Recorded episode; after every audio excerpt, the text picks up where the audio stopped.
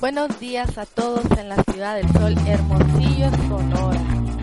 Eh, con ustedes me presento a Marely Borrego López, cursando la carrera de Finanzas en la Universidad de Sonora, en el grupo número 42. El día de hoy yo les hablaré acerca de las finanzas en Sonora, de cómo está la economía en el estado y todo lo que aborda el tema, asimismo lo que vienen siendo los estados financieros, de cómo se manejan, qué son referente a ellos. Bueno, para empezar, la economía sonorense se sustenta de los servicios comunales, sociales y personales, del comercio y la hotelería, de la industria manufacturera y de los servicios financieros e inmobiliarios. Gracias a todos estos, contribuyeron a dar empleo a 1.418.000 personas económicamente activas del Estado. Fíjense nada más del Estado. Bueno, pues este número, que va, este un número pues va en aumento, va creciendo gracias a los programas de empleo estatales que han provocado que el primer de 2007. O sea, en el 2007 fue aumentando eh, el trabajo de la población del Estado. Y pues debido a esto, las empresas sonorenses han generado más de 20.000 empleos formales a lo largo de la entidad. Está creciendo todo esto. Eh, por grupo de la actividad económica, las actividades primarias y secundarias registraron una variación anual negativa del menos 16.6% y menos 0.3% respectivamente, mientras que las terciarias registraron un incremento del 0.5%, unas disminuyeron y otras aumentaron. Asimismo, según datos del Directorio Estadístico Nacional de Unidades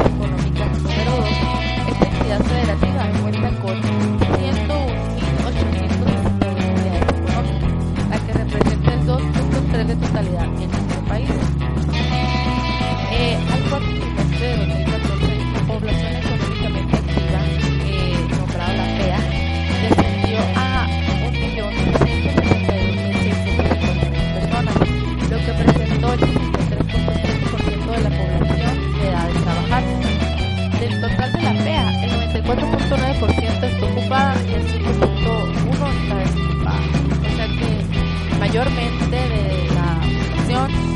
ocupada, asimismo trabajando. Eh, ahora pasamos al PIB, que es el Interno Bruto.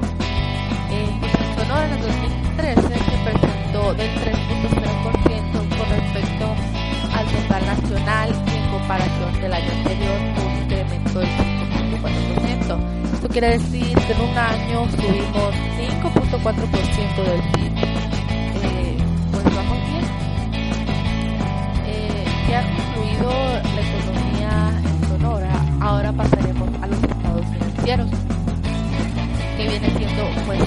Para empezar, ¿no?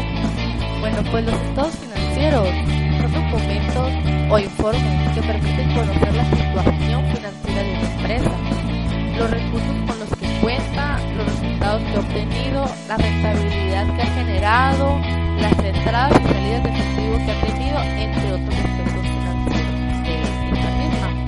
O sea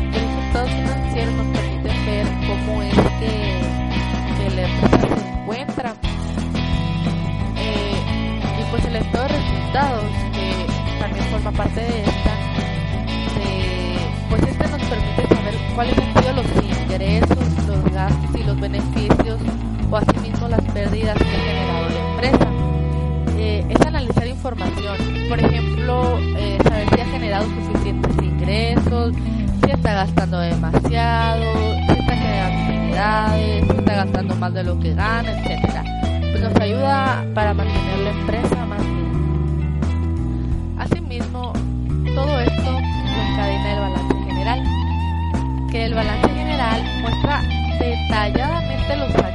Los pasivos y el patrimonio con el que cuenta. Eh, pues la empresa, ¿no? Estamos hablando de la empresa en un momento determinado. Y el flujo de caja muestra los flujos de ingresos y egresos de efectivo, o sea, quiere decir el dinero en efectivo que tenemos, que ha tenido una empresa durante un periodo de tiempo determinado.